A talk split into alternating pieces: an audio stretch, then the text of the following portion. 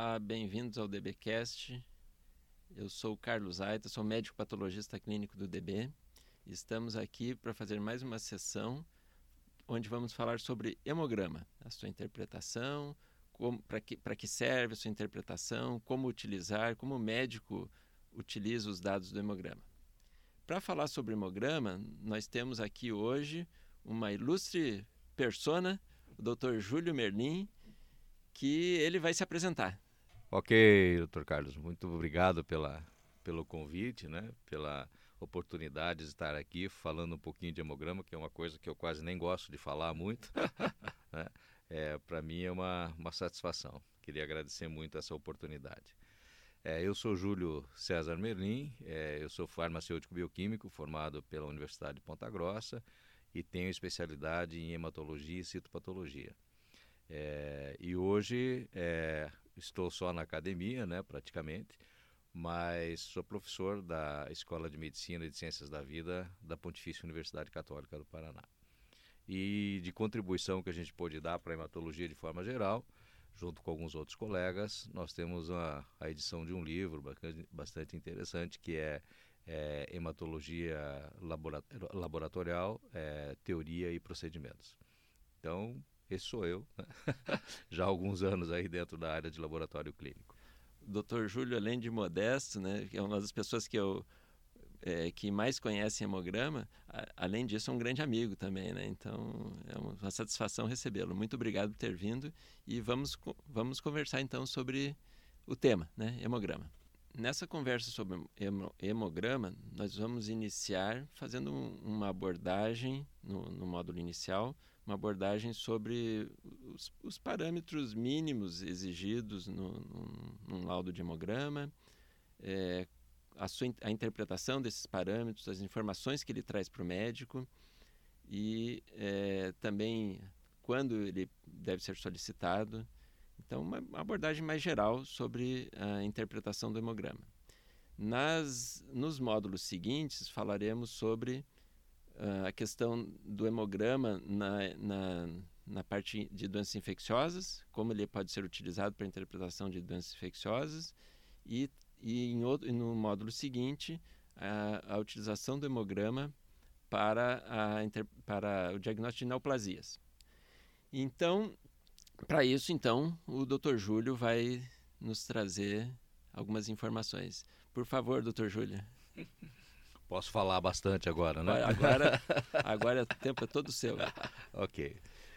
É, eu acho que assim é bastante importante, né, a gente pensar que, como você já colocou no, no início da nossa conversa, que o hemograma é, é, sem sombra de dúvidas, o exame mais solicitado na prática médica, né?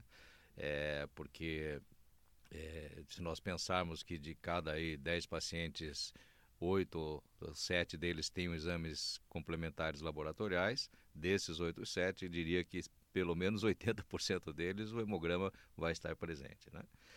E ele tem uma característica interessante, esse exame, porque ele não, não é feito de um resultado apenas, né? mas ele é composto por vários parâmetros, vários índices que são reportados na, na, na íntegra desse exame e que nos levam à, possibilidade de, de diagnóstico de, de, várias situações clínicas, né, no auxílio diagnóstico de várias situações clínicas. Então, acho que esse é o motivo da relevância desse exame. Se nós pensarmos assim de uma forma retrospectiva é, com relação a, ao exame, eu me recordo que até no meu tempo de faculdade era tudo muito manual, se fazíamos fazia esse exame de uma forma bem ainda incipiente, né? Na evolução desses eu, últimos. Eu também sou desse tempo. pois é, mas um pouquinho depois, né? eu sou um pouquinho antes, assim. Mas você acabou pegando, né? Essa época Sim. que a gente até tinha um trabalho gigantesco, né? Nos últimos 40 anos aí houve uma evolução muito grande é, de tecnologias embarcadas no laboratório de análises clínicas. Acho que o laboratório de análises clínicas evoluiu muito nesse tempo, né, com essas tecnologias. E hoje a gente tem assim um, um hemograma com características diferentes. Naquele nosso tempo existiam na parte de automação os contadores de células. Né? O que, que os equipamentos faziam? Contavam leucócitos, eritrócitos e plaquetas. Ponto.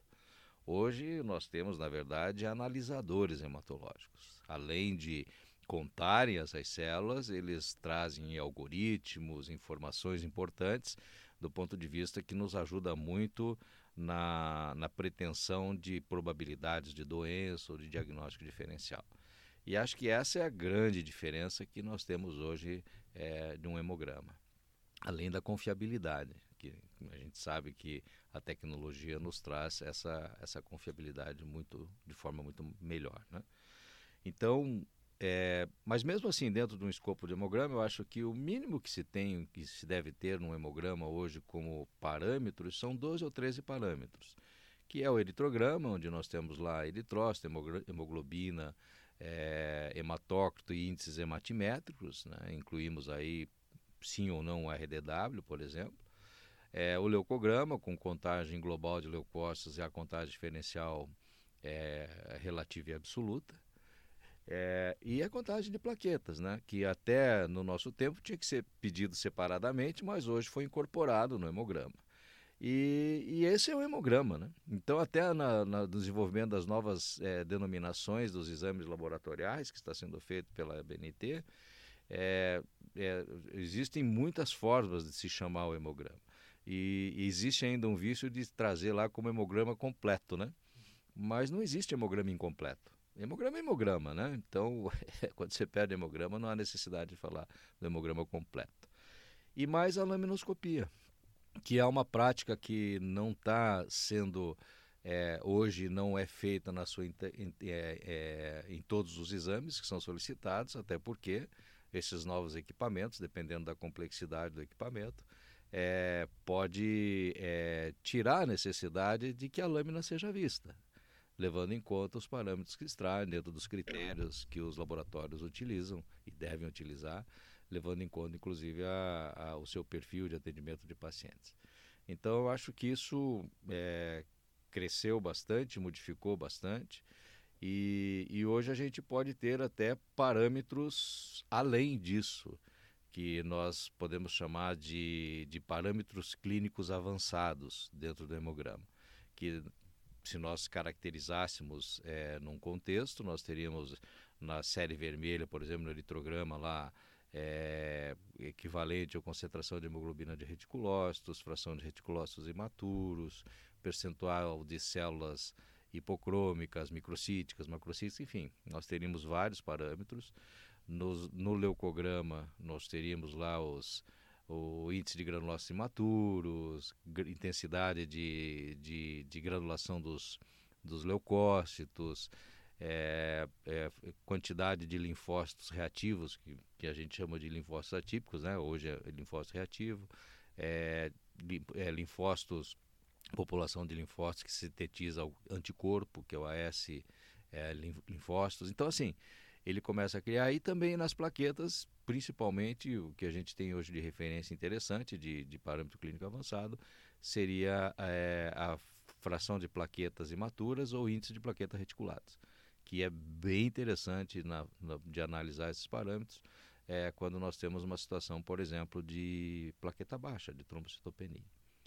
Então, acho que o laboratório hoje ele tem um papel muito importante dentro desse contexto, porque muitos desses parâmetros avançados, clínicos avançados, eles são super relevantes no, no direcionamento do diagnóstico de anemias, de doenças infecciosas, de neoplasias de medula óssea é, mas ainda não estão aplicados de forma contundente na prática médica. E acho que o laboratório tem um papel super importante nesse contexto, ou seja, trazer essas informações para a prática médica, fazer uma virada de chave nesse sentido é, e de uma forma que o clínico possa utilizar. E a grande vantagem da maioria desses parâmetros clínicos avançados é, é que eles não precisam ser solicitados se o, se o laboratório tem um equipamento que traz essas informações, já está no, no default, né, no, naquele padrão de liberação do, do, do, do laboratório, do hemograma. Né? Acho que uma boa parte dessa prática né, de pedir, por exemplo, hemograma completo vem daquele tempo onde, como era feito tudo de forma manual, é, exigiam é, alguns parâmetros para serem realizados exigiam um trabalho adicional Então é, era feito como se fosse um pedido, hemograma ou hemograma completo, né? Então que quer todos os parâmetros. Hoje em dia o, equipamento realmente te libera todos esses esses dados e traz informações que assim são muito úteis não apenas numa questão de check-up, mas em diagnóstico de uma infinidade de doenças. Então, assim, eu vejo o hemograma como um dos exames é, de abertura, assim, é, para qualquer doença, é, trazendo informações que vão direcionar muito o médico e vão indicar para ele que lado andar. Então, a versatilidade do hemograma é uma coisa que me impressiona, né? O que, o que ele é possível de tra trazer de informações. E acredito que uh, com assim, agora com a, a sua continuidade nas, na, trazendo como esses dados são interpretados, a gente vai poder entender bem melhor como que isso acontece. Com certeza, doutor Carlos. Eu acho que essa sua é, colocação é extremamente pertinente, porque hoje nós temos assim um... Se nós compararmos a 40 anos atrás glicose, creatinina, hemograma, qualquer tipo de exame, nós vamos ver que o hemograma cresceu, ele, ele traz informações diferentes, né? É, gráficos, por exemplo. Apesar que... de ter o mesmo nome, o que ele incorpora de informações ali é, é, cresceu muito o que ele incorpora muito. de, de informações. E o legal é isso, eu acho que ele traz essas informações de uma forma que é, você não precisa pedir mais nada. Ele já está ali, lógico existem vários tipos de laboratório, de, de, baixa, média e alta complexidade. E cada um vai ter a capacidade de algum tipo de equipamento mais complexo ou não, né? Mas, digamos, se você está num centro de excelência, como aqui né, no, no, laboratório, em que você tem lá uma, equipamentos de alta complexidade, essas informações vão estar disponíveis. Então, é, basta saber interpretá-las da forma correta. Né? Então, acho que isso é uma grande vantagem. Isso facilita para o médico na, lá na frente, né? porque ele recebe aquilo já com essas informações, tem, sem, sem precisar dar uma sequência diferenciada. Para o paciente é muito bom, porque ele não precisa retornar ao laboratório para fazer novos exames. Por exemplo, contagem de reticulócitos. É, e muitos equipamentos já trazem a contagem de reticulócitos e fração de reticulócitos imaturos. Quer dizer, essa informação auxilia muito no diagnóstico de anemias na proposição de causa. Né? Que a gente, todo mundo é, olha a anemia como se fosse uma doença, né? mas não é. A anemia é um sintoma. E sempre quando tem um paciente anêmico, é, o clínico vai ter que buscar a causa dessa, dessa anemia, né? Para poder tratar a causa, não só a anemia. Né? Então, eu acho que isso é uma das coisas mais interessantes que se tem é, dentro dessa evolução do hemograma como um todo. E se nós pensarmos também do ponto de vista técnico ainda, hoje é, existem equipamentos que fazem leitura de lâmina, nos ajudam muito nesse contexto e, e não vão tirar nunca o profissional da, da bancada ali do laboratório, mas a gente tem que entender que isso vai nos ajudar muito e nos dar uma confiabilidade muito grande, né? É, então, então, eu acho assim, eu acho que o laboratório evoluiu muito, a hematologia evoluiu muito, o hemograma evoluiu muito, e, e eu acho que é muito melhor fazer hemograma hoje do que 40 anos atrás. Acredito que sim. e muito mais fácil também. ok. Mas, assim, dentro do, do, do, aspecto de, de uso desses parâmetros, né, eu acho que a gente sempre tem que. Eu, eu trago comigo, assim, três perguntas, que eu sempre faço essas perguntas para os meus alunos lá na, na, na, na universidade, né? É, quando que se solicita um hemograma, é, o que, que você deve valorizar nesse hemograma e como que a gente interpreta isso e joga isso nas probabilidades de, de causas de doenças. Né? Então, uma coisa sempre importante, independentemente de, de qual seja o motivo pelo qual o clínico pediu aquele hemograma, isso é muito importante, e para o clínico isso é importante também, por exemplo, pediu porque se suspeita que esse paciente tem uma anemia, porque está com fraqueza generalizada, está pálido, enfim, sei lá, qual seja o motivo. É, é que quando vem esse hemograma, e, e principalmente que você está fazendo uma investigação diagnóstica primária nesse paciente, é que ele seja visto como um todo e nunca só, por exemplo, ah, é para anemia, vou ver só hemoglobinas e os índices hematimétricos lá para saber se é normocítica, macrocítica ou, ou microcítica. Mas veja leucócito, veja plaqueta. Por quê? Porque muitas vezes a causa dessa anemia pode ser algum distúrbio da medula óssea. Né? Então, se eu tenho lá, sei lá, uma leucemia, uma mielodisplasia, qualquer coisa assim, eu posso enxergar que, opa, eu já estou enxergando uma, o, o, o, diagnóstico né, é, etiológico do, do processo, né, de causa. Então, sempre visto dessa forma.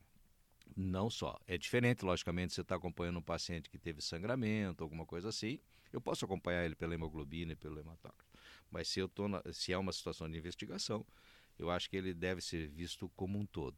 E, e, isso faz uma grande diferença quando se tem, né? Porque senão podem criar viés de, de diagnósticos equivocados, né? Como eu já vi muito na, na minha prática né? diária. É, então, assim, eu acho que relativamente isso é a coisa mais importante que tem. Né? Vou fazer uma pergunta, assim, é, para auxiliar na, na, na, nossa conversa. Em que situações é, que normalmente é, é, é, solicitado pelo médico o hemograma? E é, com o resultado, uh, o que, que ele o que, que ele pode a, a interpretação que ele pode fazer é, desses resultados para direcionar a, su, a, sua conduta?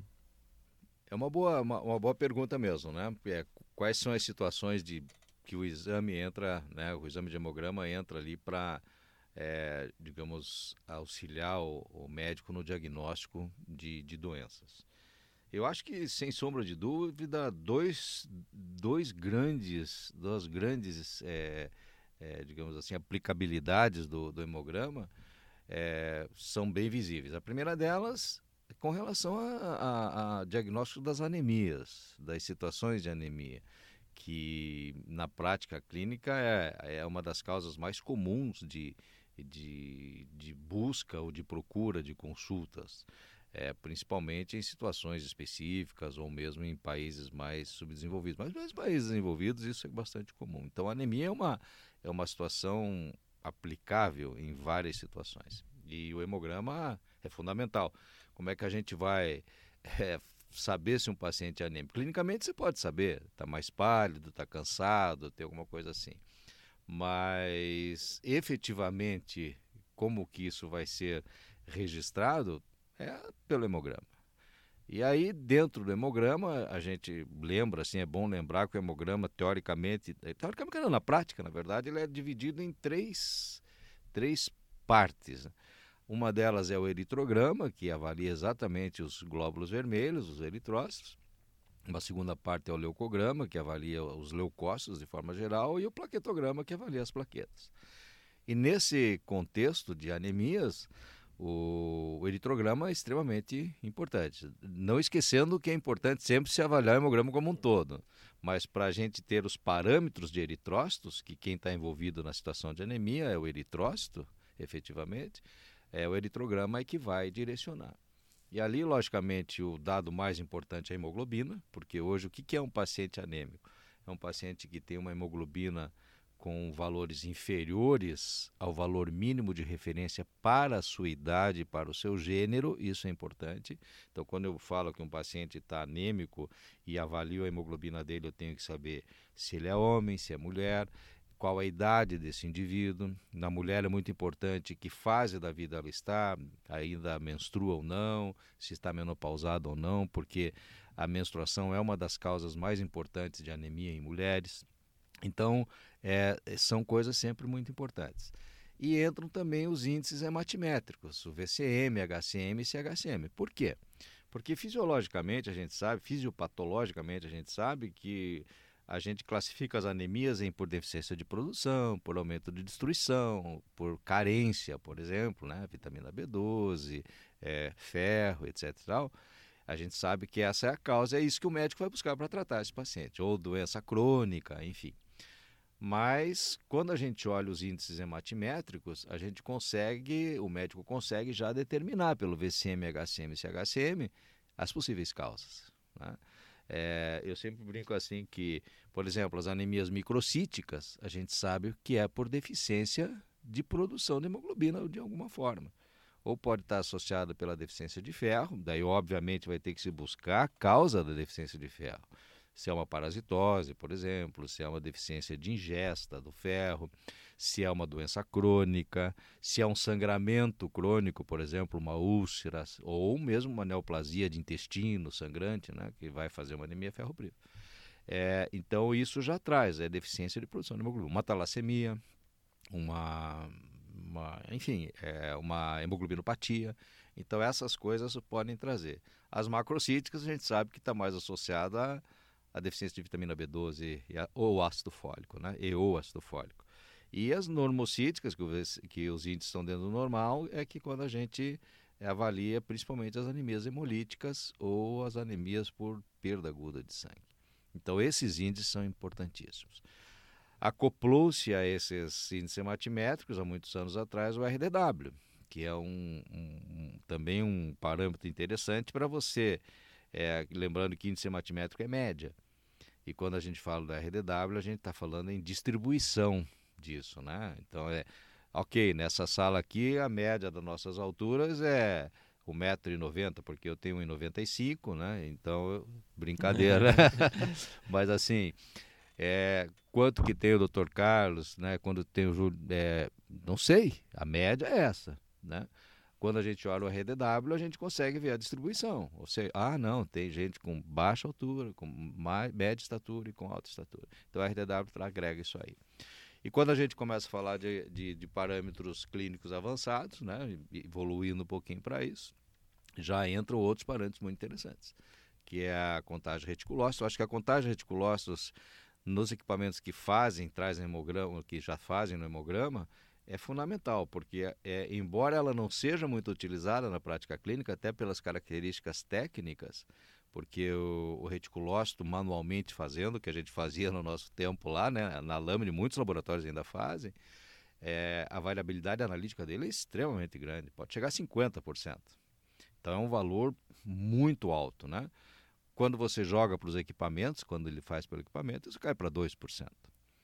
Mas o reticulócito, por isso talvez o reticulócito não seja tão solicitado, mas eu sempre oriento os, os meus estudantes da, lá da PUC, na, da medicina, no, nas, na minha disciplina, que quando você vai investigar uma anemia e pela primeira vez está pedindo hemograma para isso, vale a pena pedir reticulócito juntos, porque ele vai te classificar naquela na, naquelas tipos de anemias hiperproliferativas ou não proliferativas ou hipoproliferativas que já te ajuda também na causa, associando também a classificação morfológica, né? que é essa que a gente usa, microcítica, macrocítica, normocítica, que na verdade foi criado no laboratório. Né? Porque o laboratório a gente recebe um número com sangue, com uma amostra, e na maioria das vezes sem qualquer tipo de informação clínica, né? O que é uma pena, porque isso nos ajudaria muito no contexto de, de liberação desse exame, né? E, e aí foi criada essa classificação, né? Então, acho que isso ajuda bastante. E os reticulócitos, além disso, concentração de reticulócitos, no, é, concentração de hemoglobina nos reticulócitos, que é o RET-HE e CHR, o que, que eles nos ajudam? Porque o reticulócito avalia o quê? A atividade de produção da medula óssea, a eritropoese de uma forma geral, mas não garante se essa é, eritrócito está tendo uma quantidade adequada de hemoglobina. E quando a gente junta, então, contagem de reticulócitos, fração de reticulócitos imaturos e equivalente à concentração de, de hemoglobina nos reticulócitos, o RET-HE ou CHR, depende do equipamento, ele nos traz também se a quantidade de, de, de ferro, por exemplo, está sendo adequada. Isso é muito relevante em pacientes renais crônicos, por exemplo. Que você tem que fazer agentes é, estimuladores de eritropoese nesses pacientes, mas não pode fazer uma sobrecarga de ferro muito grande, né? A hemoglobina tem que ser mantida em, em valores em torno de 11 por aí, né? Então, o, o, o, clínico que trata esses pacientes, né, ele vai ter, puxa, eu estou fazendo eritropoetina, mas está precisando fazer suplementação de ferro. Ou não, eu estou fazendo eritropoetina, mas não precisa de suplementação de ferro. E antes era muito mais difícil a gente ter esses dados, né? Então, acho que isso ajuda muito, assim, não só na, no diagnóstico da, da, das anemias, mas no monitoramento dessas doenças e também na, na condução, na conduta, né, no, na manipulação desses pacientes, principalmente doenças mais graves, como doença renal crônica, que acho que é um paciente extremamente especial, né, do ponto de vista do cuidado. Então, eu acho que é bem interessante isso. per, perfeito. É, acho que na, em relação à a, a, interpretação dos dados do hemograma para é, a parte de, de, da série vermelha né, e, e também da, da, avaliação de anemias, acho que a gente já fez uma abordagem, já a gente já pode, poderia passar, parar aqui. E no módulo seguinte, então, a gente vai conversar sobre o hemograma na abordagem para doenças infecciosas.